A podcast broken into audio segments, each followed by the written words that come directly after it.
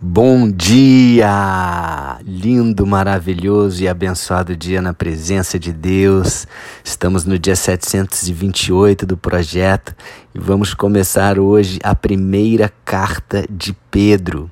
São duas cartas e hoje iniciamos essa sequência dessas duas cartas maravilhosas, escritas nada mais, nada menos por aquele que era um dos três mais chegados de Jesus: é, João, Tiago e Pedro. Os três que acompanharam Jesus no jardim do Getsemane, ali onde Jesus suou sangue nos últimos momentos antes da crucificação. Pedro também acompanhou no Monte da Transfiguração, onde Jesus ali é, é transfigurado e aparece Elias e Moisés junto com ele. E Deus fala: Eis aqui o meu filho em quem eu tenho prazer. Ouçam ele. Né? Então, é, inclusive nessa carta ele cita essa experiência então é uma carta cheia de, de amor a Jesus, é uma carta cheia de experiências que ele compartilha e muitas orientações para a igreja que está sendo perseguida. É, ele chama aqui Babilônia, é, chama Roma de Babilônia, se utilizando aí da mesma, é, mesma terminologia que o, o Antigo Testamento usa né, para falar de todas esses lugares onde o anticristo ele está reinando, é, onde Satanás reina, onde o culto a outros deuses reina de uma forma muito forte. E, e aqui a igreja está passando por perseguição. Né? Então, desde o começo, os cristãos foram perseguidos. Né? Não é novidade hoje em dia a gente passar por perseguição, muitas pessoas se assustam com isso, mas ele alerta que isso tende a acontecer, isso está previsto lá nos profetas desde o Antigo Testamento e nós temos de estar preparados para essas perseguições. Então, a carta de Pedro é muito interessante nesse sentido de nos prevenir, de nos aconselhar como que nós devemos nos portar diante das dificuldades, das provações, que elas são inerentes da vida cristã. Se você é cristão e nunca foi perseguido, então alguma coisa deve estar errada. Se alguém da família nunca te julgou errado, se alguém nunca é, é, é, falou mal de você, algum amigo virou as costas para você, até pessoas né, muito chegadas, então alguma coisa está errada. Porque isso é inerente da vida cristã e nós devemos saber como lidar com isso. Da mesma forma que Jesus lidou da melhor forma e nos aconselha, Pedro também está lidando com essas situações, com essas perseguições, e ele está aconselhando a igreja. Nesse primeiro dia da, do projeto, eu vou ficar com apenas dois versículos, porque se eu entrar a partir do terceiro, aí já entra em um outro assunto e vai ficar muito longo o áudio.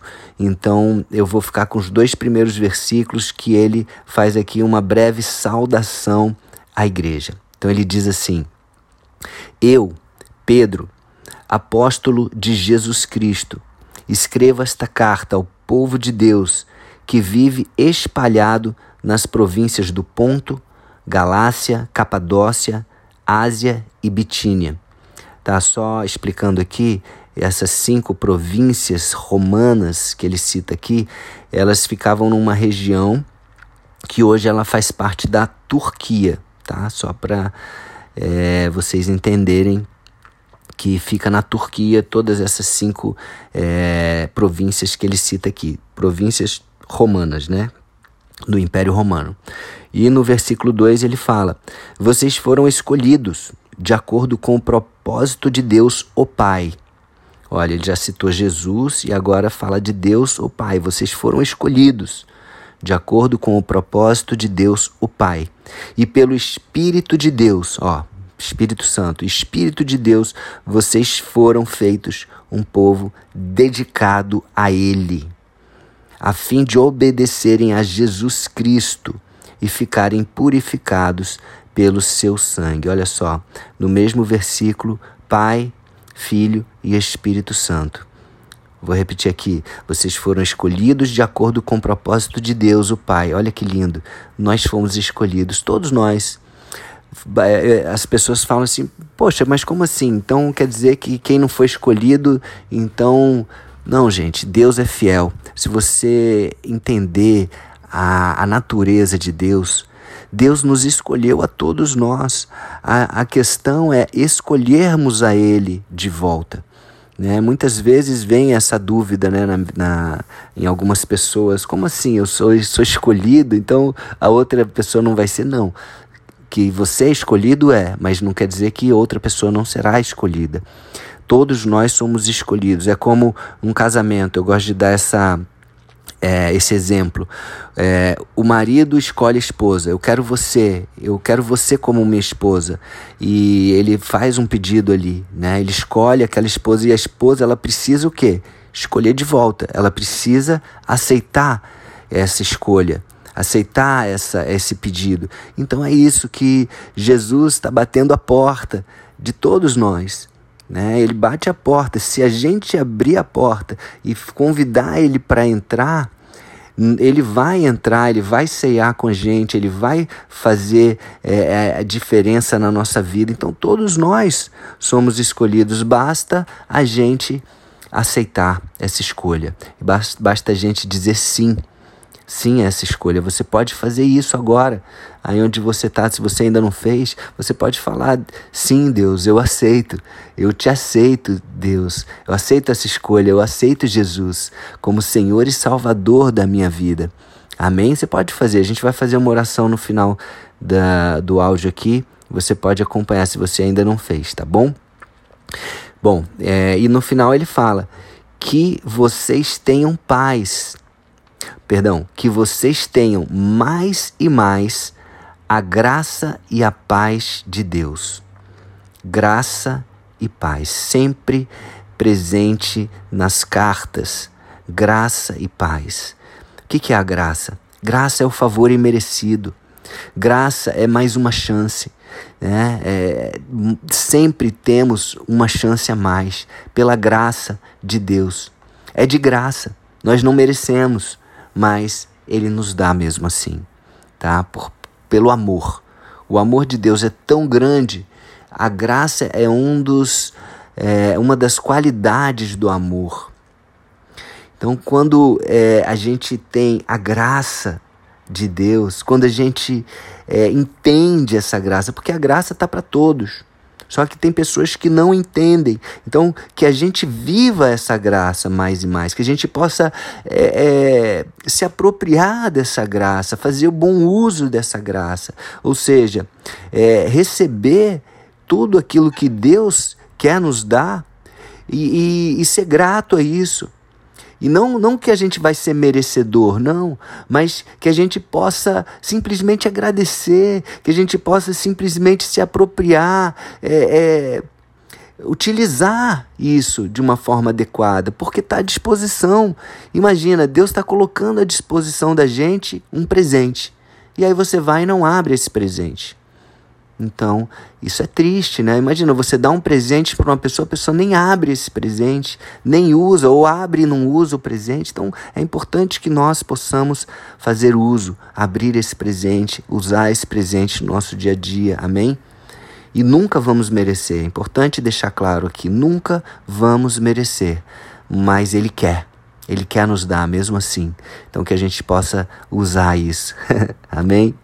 E a paz de Deus a paz é aquilo que, que traz é, harmonia à nossa vida, é aquilo que, que nos deixa é, certos, convictos do amor de Deus, que Deus é bom, justo e fiel. A paz que em meio à tribulação, eu, eu sempre é, cito aqui o exemplo de Sadraque, Mesaque e Abednego, né? os, os três ali, amigos de Daniel, lá no livro de Daniel, eles não se prostraram, eles foram jogados na fornalha ardente, mas eles estavam em paz, que eles, se eles se prostrassem ao ídolo, a, a, ao Deus, né, é, lá daquele, daquele lugar, da Babilônia naquela época, segundo o, o decreto do rei, aí sim eles não teriam paz, mas eles tomaram a decisão que trouxe paz, que foi o que? Não vamos nos prostrar. Se Deus quiser nos livrar, Ele vai nos livrar. Mas se não livrar, nós vamos para a fornalha e, e vamos estar felizes, porque o nosso Deus, Ele é merecedor.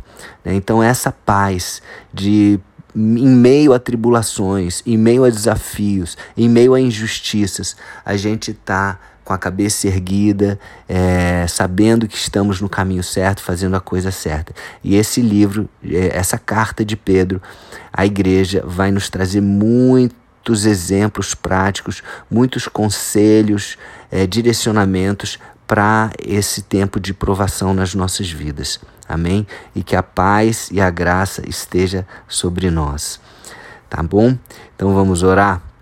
Senhor Deus, Pai, muito obrigado, Pai, por esta carta escrita por Pedro, esse, esse homem que foi escolhido por Jesus e, e abandonou os seus afazeres, abandonou aquilo que ele, que a sua zona de conforto e foi seguir Jesus, aquele que, que até negou Jesus por três vezes, mas é, pela graça e o amor de Jesus, ele veio e abraçou Pedro depois, quando ele ressuscitou, e deu oportunidade para Pedro afirmar três vezes que o amava e deu todos os direcionamentos para que Pedro fosse um grande líder da igreja.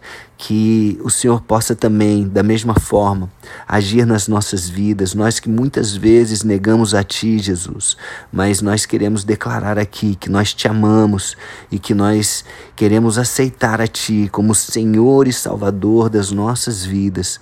Capacita-nos, Espírito Santo, vem e que nós possamos agradar a Deus Pai com as nossas atitudes, com os nossos pensamentos, com os nossos sentimentos, com as nossas palavras, com a nossa vida. Usa-nos em nome de Jesus. Amém? Então é isso. Ficamos por aqui hoje e vamos juntos nesse é, nessa jornada por esta carta maravilhosa de 1 Pedro e também 2 Pedro. Amém? Compartilhem aí com o máximo de pessoas, semeiem a palavra de Deus e quem sabe você está aí salvando uma vida. Amém? Um beijo no coração, Deus abençoe. Um dia maravilhoso.